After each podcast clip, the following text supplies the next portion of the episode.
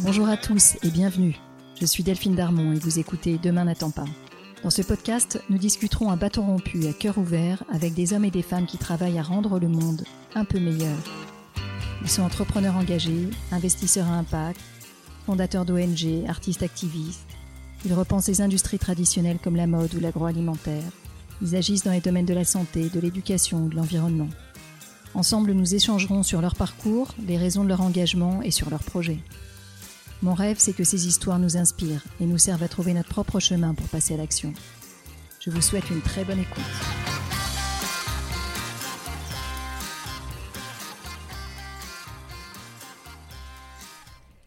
La rentrée commence en fanfare pour Demain n'attend pas.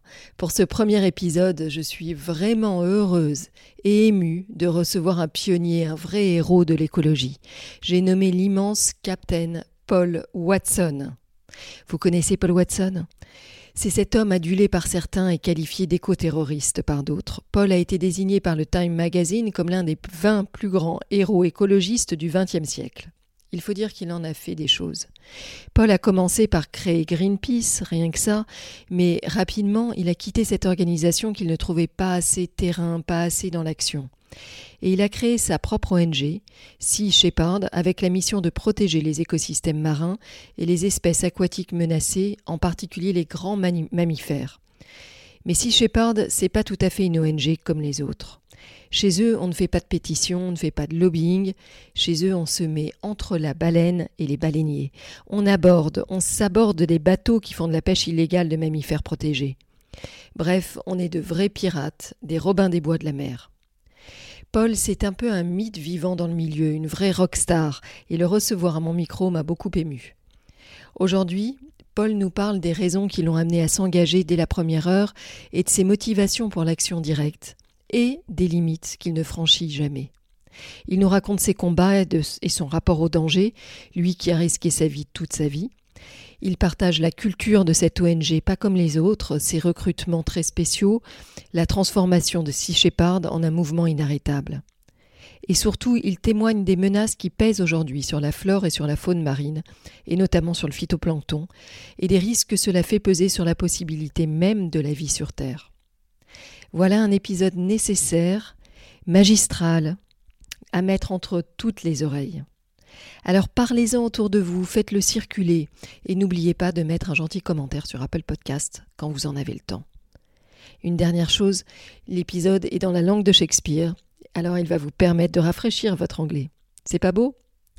Allez, bonne écoute à tous. Hi Paul. Hi, how are you doing? Paul, I am really honored to welcome you today at Demain n'attend pas. Thank you so much for taking the time. Paul, to begin with, um, I would love to take you back to your childhood and early 20s. Could you share with us your memories of your first step into action and tell us what, is, what it is that drove you to become an activist and a sailor? Okay, I uh, well, I began doing what I'm doing uh, when I was 10 years old uh, because I spent this. I was raised in Eastern Canada, and I spent the summer swimming with a family of uh, beavers, and uh, that was great time. And the next summer, when I went back, I couldn't find the beavers. And I had found that trappers had taken them all during the winter. And that made me very angry. So that winter, I began to walk the trap lines and uh, free any animals from the traps and to destroy the traps. And uh, so that's how I really started. I think I've been doing the same thing ever, ever since. But uh, then I, you know, I ran off to sea when I was 17. I was in the Norwegian and the Swedish Merchant Marine. I was in the Canadian Coast Guard. Then in 1969, there was a demonstration on the Canadian US border over nuclear testing at Amchitka Island in the Aleutians. And uh, everybody from that demonstration got together to see what we could do about it. And we knew that the, the Quakers had sent a, a ship down to, or a boat, a sailing boat down to uh, Bikini Atoll in the 1956 to protest nuclear testing then. So we decided, well, let's get a boat. And um, so the two groups came together, the Sierra Club and the Quakers and I was with the Sierra Club, and uh, everybody, you know, was it was a peace thing, an anti-war thing, anti-nuclear weapons thing. But I was there for a different reason, and the reason being is that Amchitka was a wildlife reserve, and you couldn't go on the island with a rifle. But here they are blowing a, five megaton bomb underneath it, and that killed quite a number of sea lions and other marine life because of the shock waves. So that was why I was there. And uh, we set up this group called the Don't Make a Wave Committee because uh, the earthquake and the tsunami from 64 was still in everybody's minds. And it hit us, tsunami, tsunami hit Vancouver Island, hit Hawaii. Uh, so the Don't Make a Wave Committee was the organization. But one of the, at one of the early meetings, somebody left and flashed a peace sign, and uh, and Bill Darnell said, uh, "Make it a Greenpeace." And uh, Bob Hunter said, "Great name for the boat." Uh, so we named the boat the Greenpeace. That was before the Greenpeace Foundation. We did the campaign. It was successful, kind of. The, the, the first boat that went up, which I was not on, uh, they delayed the, the test and it didn't happen. The second uh, boat, which I was on, they put the test a couple of days ahead, uh, and so we were only a few hundred miles away when they blew up. So we thought we had failed, but the publicity resulted in um, no more further nuclear testing. So it was quite a in Amchitka. So it was quite a successful in that way. And out of that, uh, we uh, set up the Greenpeace Foundation in 1972. And uh, I was with Greenpeace until 77. I was first officer. I was a director for the organization and first officer on the voyages. And uh, but in '77, I, I, decided that I just couldn't continue doing with this because Greenpeace is a protest organization. I, I, just don't like protesting. I wanted to intervene to actually stop things. And uh, so I set up Sea Shepherd Conservation Society to intervene and uh, with a specific strategy. And that strategy is called, I called it aggressive nonviolence. We're going to be aggressive, but we're not going to hurt anybody. And after 45 years, we've never injured anybody. But we have shut down hundreds and hundreds of illegal uh, operations that have been exploiting everything from fish to whales to plankton. Paul, one of Sea Shepherd's first battles has been to fight whaling. Can you tell us more about the regulation against whaling, how it has evolved over time, and what's the situation like today? Well, by the mid 20th century, whales were almost wiped out, and uh, that was when they set up the International Whaling Commission to regulate the industry. Uh, because I mean the blue whale would have gone extinct if not if not for that. Uh, but the movement to save the whales, I think, has been a remarkable success story.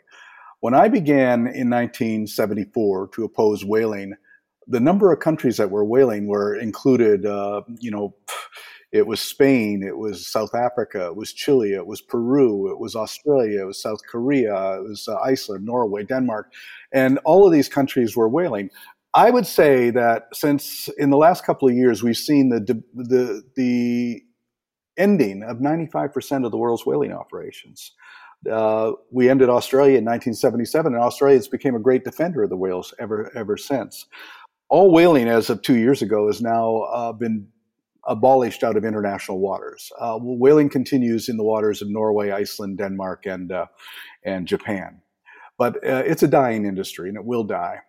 After sinking half the Icelandic whaling fleet in 86, I, I, petitioned Iceland. I said, well, are there any charges against us? And I couldn't, I didn't get an answer. So in January of 88, I flew to Iceland and demanded to be arrested. And I was met at the airport uh, by uh, the chief immigration officer and quite a number of police officers. And the chief immigration officer said, How long do you intend to stay in Iceland? I said, I don't know, five minutes, five days, five years. You tell me. And then they said, well, we have to go to interrogation. I said, okay, it sounds like fun. Let's go to interrogation. They said, are you admitting to sinking these ships? Yes, we sank those ships, and we're going to sink the, ne- the other two at the first opportunity. I was put in jail overnight, and the next day, two police officers came, escorted me to the airport, put me on an airplane, sent me back to New York City. And uh, the chief, uh, the, the minister of justice stood up in the parliament and he said, Who does he think he is? He he can come to jail freely. He comes into our country and demands to be arrested. Get him out of here. Because they knew that to put me on trial would be to put Iceland on trial for their illegal activities. When we went up against the Japanese whaling fleet, it was 10 years of confrontations in the Southern Ocean. Finally, in 2014, the International Court of Justice ruled that what they were doing was illegal. They stopped for one year, then they continued on again. We continued to confront them. But in 2017, that was the last year. They, they ended their whaling operations. And the Southern Ocean Whale Sanctuary, which is what it is, is now truly a sanctuary and no whales are being killed in it. Mm, what makes Sea Shepherd so special is the way you take action. I mean, physical action. Can you share with us what you do to stop sailors from killing whales? Well, it, in the case of the Japanese whaling fleet, it was a very simple tactic. All we have to do is block their ability to load dead whales uh, on from the, the harpoon vessels to the factory ship, and that means placing my ship directly behind the uh, factory ship, and uh, so they can't pull in a whale. And that resulted in, of course, a lot of uh, confrontations and collisions and whatever, but it slowed them down. And um, the other tactic was to prevent them from refueling in the Southern Ocean by getting between the fueling ships and the and the factory ships and the harpoon vessels. And so our success every year increased. They, we, we saved 10% of the, the, the, the, we prevented them from taking 10% of the quota, then 30% of the quota, then 40%. And then finally in 2012 13, they only took 10%. We, we saved 90% of the whales they were targeting. And we cost them over $150 million in losses. It was very unprofitable for them. Uh, and of course, they were quite enraged and, uh, you know, made all sorts of noise about our so-called illegal activities. But every time it went towards the International Whaling Commission, it was pointed out that what they were doing wasn't lawful themselves. And um, so, and then, and then the International Court of Justice ruled against them also. So we feel vindicated in, in that in that way. Um, you know, with the pyro whaling ships, I just we just hunted them down and sunk sank them really on that. Uh, but we've also we sank. Uh, There's no one on board. No one's on board. No, we sank. We sank. Uh, we sank two vessels in uh, Norway. We scuttled them at dockside. Uh, one on Christmas Day uh, when we knew everybody would be partying and wouldn't be on board. But the reason that you know there, there's a number of whaling vessels, so we couldn't stop whaling in in Norway by sinking one or two whaling vessels. But what we could do was increase the premiums on their insurance. So now that the, the, the insurance companies saw whaling boats sunk, they demanded war insurance, which increased uh, those premiums tremendously. So it became much more costly for them to go whaling uh, on that. It's because they never knew whether the boat would be sunk or not. Smart.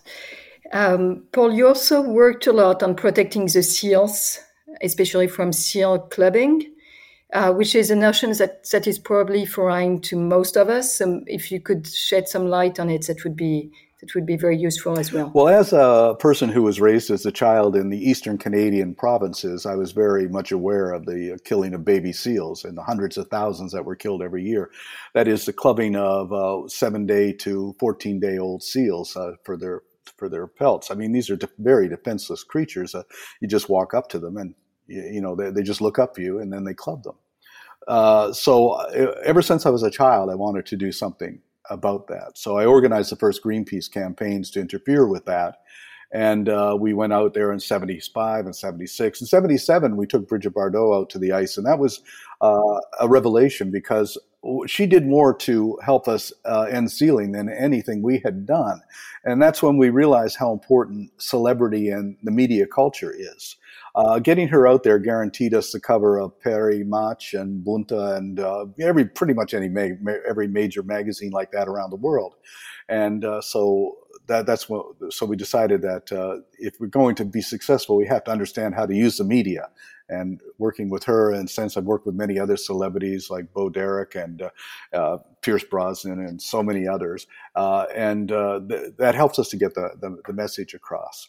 But that's been a long, long campaign, which has actually been successful because in 2008, Europe passed a bill to ban Canadian seal products from Europe, and it's been banned for most of the world. So even though today the quota is 400,000 baby seals, 400,000 seals is a quota the actual kill is only 10% of that because there's no market. We've actually destroyed the market. Your actions took you a long way. You have achieved a lot. Looking back, is there anything you would have done differently? In the early 70s, my major at university was communications and the understanding of how, try to understand how that, that works. I've always said that the most powerful weapon on the planet is the camera. And um, so I came to the understanding that there's four there's four elements of media, and those four elements are sex, scandal, violence, and celebrity. And every story you see has one or more of those elements. And if it doesn't, it's not much of a story. If it has all four, you have this super story that sticks around for a while. Uh, as an example, in 1986, I led a campaign to stop the killing of wolves in northern British Columbia and the Yukon. And uh, we had the violence of them shooting wolves, the violence of them threatening to shoot us. We had the scandal of an environment minister taking a bribe from a hunting organization. So to round that all up, I recruited Bo Derek as our spokesperson for the campaign. Now, at the press conference, a reporter for the Vancouver Sun said, Come on, what does Bo Derek know about wolves? This is stupid having her as your spokesperson. And I said, Well, if I had Dr. David Mech or Dr. Gordon Haber, the two foremost wolf biologists in the world here today, it'd be an empty room. Nobody would be here. The fact that she's here, it will be the front page story of your newspaper tomorrow. You're going to write it. That's what your editor is going to put it there. And there's not a damn thing you can do about it because the, the media cannot exist, uh, resist that kind of celebrity. Um, when we did Seaspiracy, the reason Seaspiracy was so effective was it was a great documentary, but we got it on Netflix. The media is more important than the message. You know, anybody can make a documentary, but nobody's going to see it. I mean, or the people who do see it are the people who agree with you. By getting it on a medium like Netflix, we reached millions of people when I went to all the different networks and said, look, you know, the biggest show on Discovery right now is about a bunch of men going into a hostile, cold, remote area of the planet to catch crabs. That was deadliest catch. I will give you men and women from all over the world going into a colder, more remote, more hostile environment to save whales. That has to be more compelling than catching crabs every week. And Animal Planet went for it, and we had seven seasons. And uh, people say, well, why, why are you no longer in the air? Because we won. There are no Japanese whalers in the Southern Ocean, therefore no whale wars show, which is we're quite happy with that. Paul, you mentioned you have collaborated with governments in the past. Can you elaborate and tell us more on the type of collaboration you have had and how it worked? Our, our, first venture was in 1999 when I approached the Galapagos National Park off of uh, Ecuador. And uh, we arranged to provide a patrol boat. We set up a surveillance system to monitor poachers, uh, training programs, uh, canine programs to, to, catch poachers. And that's been very successful. That was like 22 years ago. And, uh, but in 2015, we went after the toothfish poachers down in the coast of uh, Antarctica in the Southern Ocean. And uh, there were six vessels operating illegally down there, the most notorious one being the Thunder. So we sent two ships, the Bob Barker and the Sam Simon, out after the, uh, the Thunder. And in eight days, we found it off the coast of Antarctica. And the Thunder dropped its net and ran. And that began the biggest, longest chase in maritime history of a poacher, a 110 day pursuit from the coast of Antarctica to equatorial West Africa. The Sam Simon was a thousand miles away when that was uh, the thunder was discovered, but its job was to go to that position and pull in that net that the thunder dropped. It took 110 hours to pull that net out of the water. It was two miles down, and it was 72 kilometers long and weighed 70 tons. That was one net from one boat, uh, going after an endangered fish called the Antarctic toothfish, which is sold in the restaurants as Chilean sea bass. So anyway, after that pursuit, uh, off the coast of Sao Tome, the captain of the Thunder had nowhere to go. We had notified Interpol. Interpol was working with us. Anywhere that that uh, vessel went, it would be arrested. So what the captain did was he sank his own ship right in front of us, and, and we filmed it. But he did that to destroy the evidence. But we boarded that sinking ship and we got the evidence. He ended up going to prison for three years and the company was fined 17 million euros, although they never paid that because the Spanish courts threw it out saying they had no jurisdiction. But they lost the vessel and I didn't get any insurance on that. But because of that, uh, we were then approached by numerous governments who are, especially in Africa. And uh, we set up these cooperative partnerships where we provide the crew, the ships, the resources, and they provide the authority. Yeah, but it's a very effective partnership. We can see that. How many boats do you currently have on the sea patrolling? There's 14 right, right now. Uh, and we have two operating off of Africa. There's two, three in the Mediterranean. Uh, one of them is dedicated to protecting the, the Mediterranean monk seal, Two others are going after illegal fishing operations. We have one in the Baltic.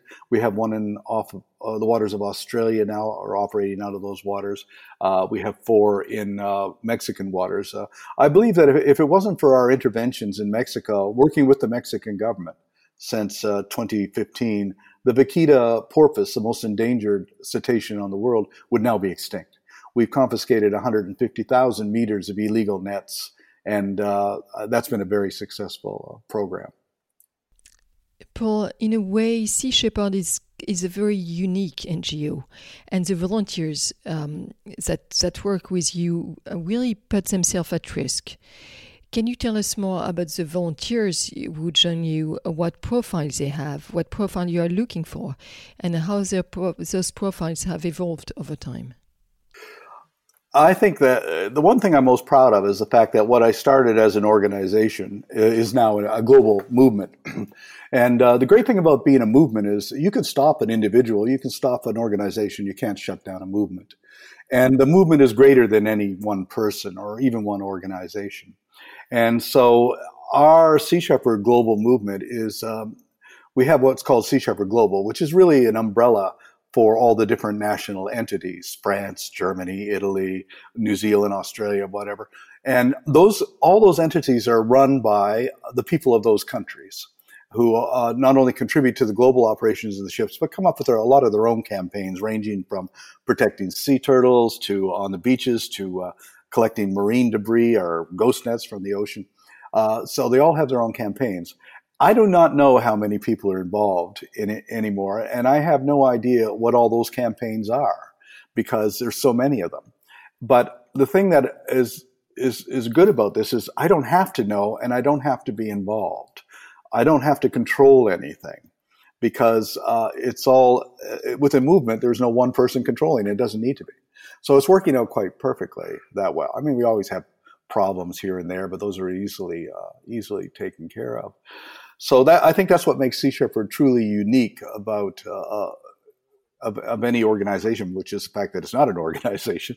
Uh, what makes it unique is that we have this universal appeal and universal involvement. Right now, I would say there's about 250 crew from 25 or more countries on those ships. And these are people from all over the world working together uh, towards a common cause. I used to ask people when they wanted to join the crew, uh, "Are you willing to risk your life to protect a whale?" And if they said no, then we didn't want them. And people, then other people, critics would say, "How how can you ask a young person to risk their life to protect a whale?"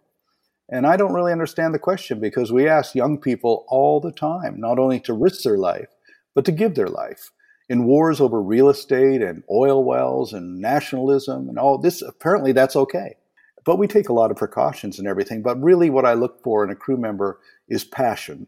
Passion that is uh, harnessed to two very important virtues courage and imagination.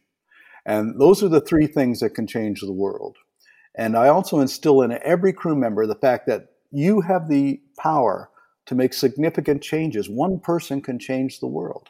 And I'm seeing more and more young people, especially, who are understanding that, who are not deterred by the criticism. I mean, Greta Thunberg is a good example of what a young person can do, you know, to get the get attention, to, to get the message, to get the message across. Uh, because of Dian Fossey, we still have uh, mountain gorillas in Rwanda. Because of David Wingate, we still have the Bermuda storm petrel in Bermuda. Uh, one person can make that difference, and I'm really happy that so many of my crew members have left Sea Shepherd and set up their own groups. Uh, everything from protecting refugees in the Mediterranean to doing animal rights. For instance, uh, the organization PETA was founded by one of my crew members. Most of the time, you have made sure the rules and regulations protecting wildlife are applied. But sometimes, Paul, you are really ahead of the regulation, and it takes really courage to wait for civil disobedience.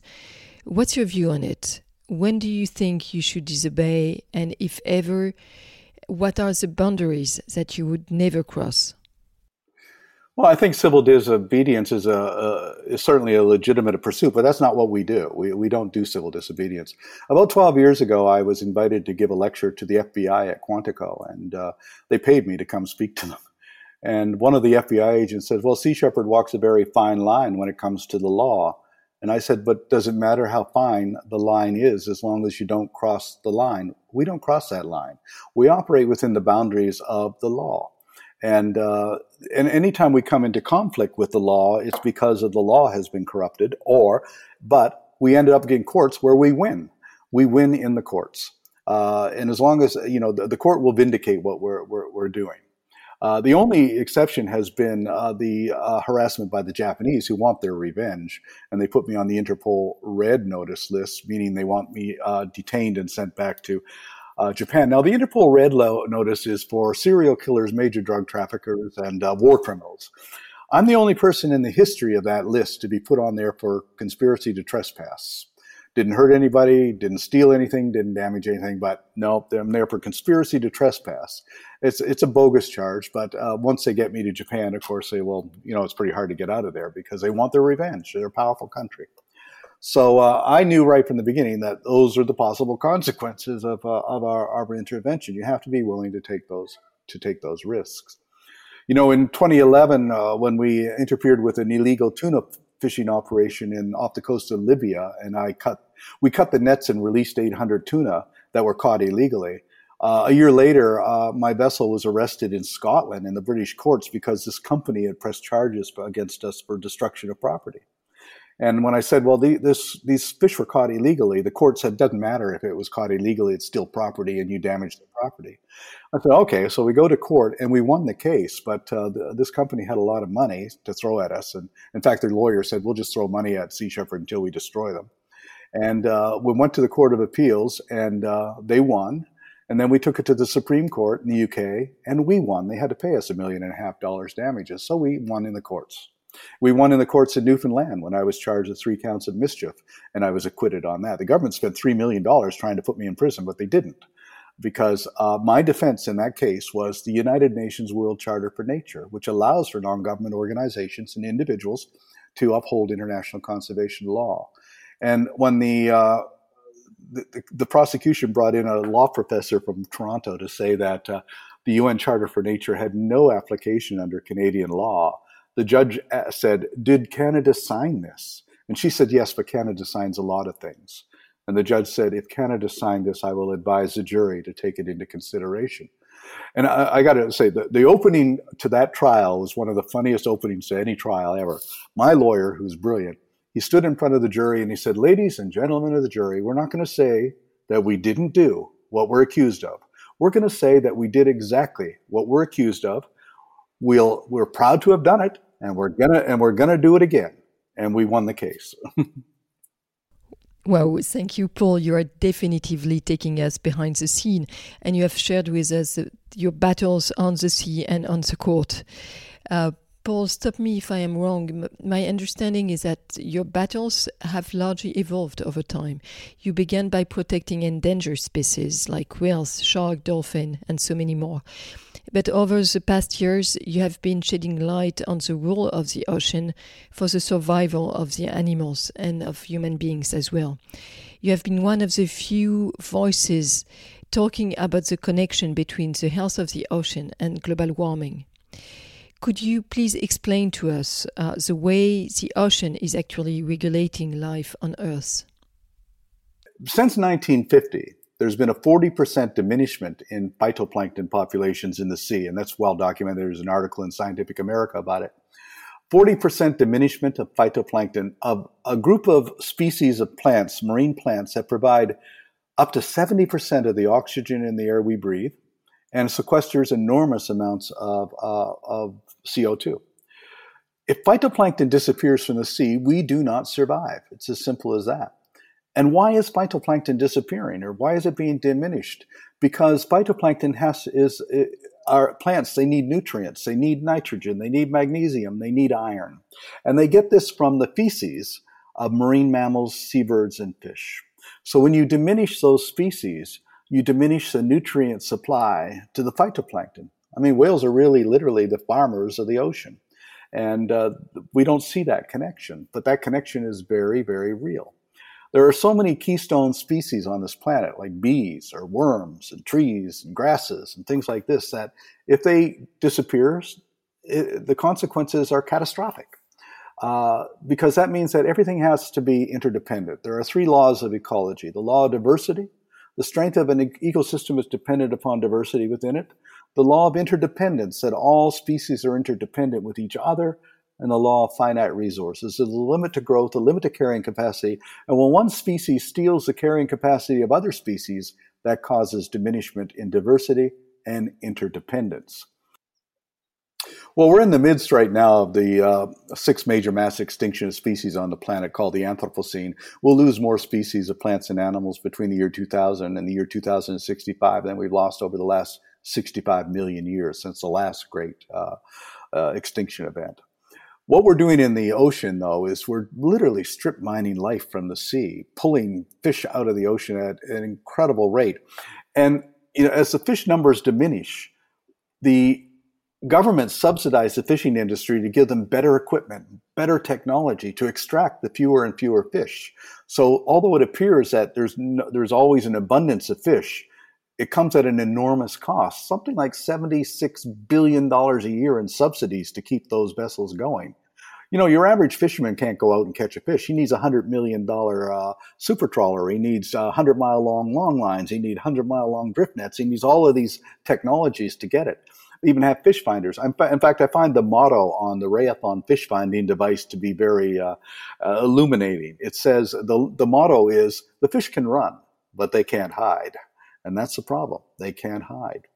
For hundreds and hundreds, hundreds of years in the, in, the, in the South Pacific, the shamans in these Polynesian cultures had this thing called kapu, uh, meaning these were laws protecting the environment. Uh, they would declare, say, a bay in Bora Bora or something, they would declare it a kapu. No fishing for 20 years. If anybody was caught fishing in that bay, it was a death penalty. And people said, well, that's a little extreme.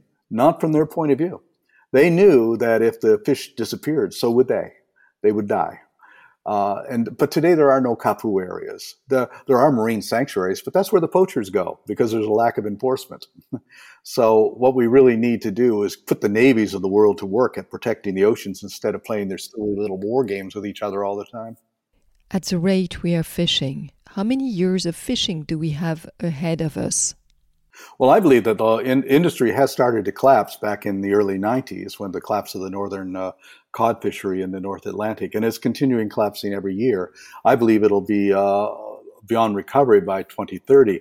Uh, other scientists, different course, uh, Dr. Boris Worm estimated it would be about 2048 and other scientists 2076 but they're arguing between 2048 and 20 and 2076 is silly the fact is, it's happening. It's happening right now. Paul, correct me if I am wrong. Have in mind that industrial fishing has been forbidden for years now, that it was forbidden in, forbidden in the 90s. How come it continues with very long nets catching massive amount of fishes, as well as bycatch such as shark and dolphins? A couple of months ago, we got a super trawler in the Bay of Biscay that dumped 100,000 blue whiting because they didn't want it. It was commercially unprofitable. So we documented that. Uh, we're documenting every day incredible waste on that. Industrialized fishing is a very, very big enterprise. Super trawlers and these lines. There's enough. There's enough drift net, long line, and gill nets right now set every single day to go around this planet 60 times. That's how much is in the water right now. And then when they lose the nets, it goes on catching fish. Uh, they call the ghost nets, and they just catch fish and they die, and you never hear from them. The other problem is bycatch, the amount of life that is destroyed by catching, in addition to those blue whiting that were tossed away. For every kilo of shrimp that's caught and marketed, 22 kilos of something else has been destroyed in those nets. It's incredible. It's incredibly wasteful. And uh, the fishing industry, of course, will deny this. In fact, when Seaspiracy came out, they attacked the film as being inaccurate before they even saw the film. Paul, you have had a tremendous success in stopping the killing of whaling and other aquatic mammals that, that have been threatened uh, by extension. Is it correct to say that your next battles, uh, your next 20 years of work will be devoted to stopping industrialized fishing and overfishing? Well, we're, we're spending a lot of time now uh, fighting uh, illegal fishing, overfishing, uh, unregulated fishing. Uh, but we're still, of course, involved. we have got a vessel in the Amazon protecting the uh, two river dolphin species that are, are there. We have a boat protecting Caribbean monk seals in the Mediterranean. we have people on the island in Mayotte protecting sea turtles from from poachers. Uh, so we're concerned with all life in the ocean, from the from the phytoplankton all the way up to the great whales and everything in between. Uh, so you know we've even had co- campaigns to protect sea cucumbers uh, from overexploitation in in the Galapagos. So there's so much to address really here. There's so many species that need uh, protecting. I can't say that you know one is more important than the other, but I will say that a lot of our efforts right now are going to try and stop the uh, the destruction by the fishing industry. Most of the issues you address, Paul, are directly connected to the way we live in Western countries, to our anthropocentric way of life. You recommend to embrace um, a more biocentric way of life. What what does it mean, Paul, and what are your recommendations? I think we can learn a lot from indigenous cultures in that, and uh, you know we should focus on using products that have been raised locally to cut down the carbon footprint of them, you know, being transported over large distances. That uh, we shouldn't be supporting industrialized fishing operations. We certainly shouldn't be poisoning the soil with the incredible use of pesticides, herbicides, fungicides, and everything. That's going to be the death of us if they keep continuing to do that. Uh, so I think that we should encourage uh, food production on a more local level, on a more organic level, if it's possible. But uh, the, the challenges are, are, are incredible. Uh, but the problem is people just aren't listening. Uh, you know, we made predictions back in the 80s and 90s about climate change, about species reductions and everything, and everybody just sort of like didn't pay attention to it. You know, every single recommendation that's came out came out of the uh, environmental conference in '92 in Gen- Rio de Janeiro, the uh, the climate conference in Paris in 2015, and nobody's done anything about it. It says Greta Thunberg says blah blah blah blah blah, nothing ever gets done. Uh, you know, and I can understand it from a politician's point of view because any politician who actually does something is probably going to be thrown out of office because it's not going to be very popular. You don't want to raise gasoline prices. You don't want to uh, stop uh, the fisheries, everything, and of course that's going to cause a lot, a, a lot of, of, problems. People just like to whine a lot too. I mean, Americans are whining about gas prices when their gas prices are are actually far lower than the rest of the world. You know, and uh, so it's but uh, they don't understand that it's it's all linked to the laws of ecology, the laws of finite resources, scarcity, which is being caused by overexploitation, which is being caused by diminishment of both diversity and interdependence. Our discussion is coming to an end, Paul. Um, it was an absolute delight to discuss with you today. Uh, so, before we end that discussion, please um, can you share with us any book or movie uh, that have been really instrumental to you and that you would like to, to recommend to us? I think one of the most uh, illuminating books that anybody could read is Farley Mowat's Sea of Slaughter, which uh, is actually a history of what we've done in the North Atlantic Ocean over the last 500 years. That, that to me, I think, was one of the most valuable books that has uh, that has come out. Um, you know, and of course, the documentary, the Seaspiracy, is uh, you know is certainly very uh, educational in that respect. Uh, that's one of the that's one of the reasons we do a lot of work with documentaries like the one that was done on me called Watson, uh, Sea of Shadows, uh, different things because we're trying to reach out and get people to understand what the problem is and and documentary films or movies are, are, the best way to do it. In fact motion pictures are actually the best. I mean when three mile island came out it did more to tell people about nuclear problem energy problems than ever. Uh, then then you had free willy which made people aware of the captivity of, of, orcas and things like this and so uh, it's always good to get those messages into motion pictures or into popular culture, really. That's one of the reasons we use celebrities. I sort of always joke, you know, when people say, uh, you know, about our advisory board of celebrities. Said, look, we got Pierce Brosnan, we had, uh, we have, uh, you know, oh, William Shatner, we have Christian Bale, we have, uh, and I go through this whole thing, and I say, how can we lose? We've got Batman, we've got James Bond, we got, we got Captain Kirk, you know, we got MacGyver, we got the Highlander. As Martin Sheen once told me, he says, you know, as a celebrity, we don't know anything, but everybody thinks we know everything. So we'll just take advantage of that to get the message across. One last question before you go, Paul. Who is it that you want to listen to in, in the next episode of Demain n'attend pas? Well, I, I might be a little bit biased, but uh, Lamya Essemlali is the president of Sea Shepherd France. Is uh, you know she's pretty, a lot to say. one of the most knowledgeable people I know on these issues. Thank you. Thank you warmly, Paul, for your work protecting the environment and for your testimony today. Thank you so much. Thank you very much. Un grand merci de nous avoir écoutés jusqu'ici. J'espère que cet épisode vous a plu. N'hésitez pas à nous laisser vos commentaires ou suggestions d'invités sur Instagram. Enfin, si le podcast vous a plu, allez vous abonner et notez-le 5 étoiles, bien sûr, sur Apple Podcast. Vous pouvez même demander à vos amis, à vos enfants, à vos voisins, aux amis de vos amis, aux voisins de vos voisins, de mettre une note au podcast. C'est comme ça seulement que Demain n'attend pas gagnera de la visibilité et sera trouvable sur les plateformes. Alors je vous dis à très bientôt pour un nouvel épisode.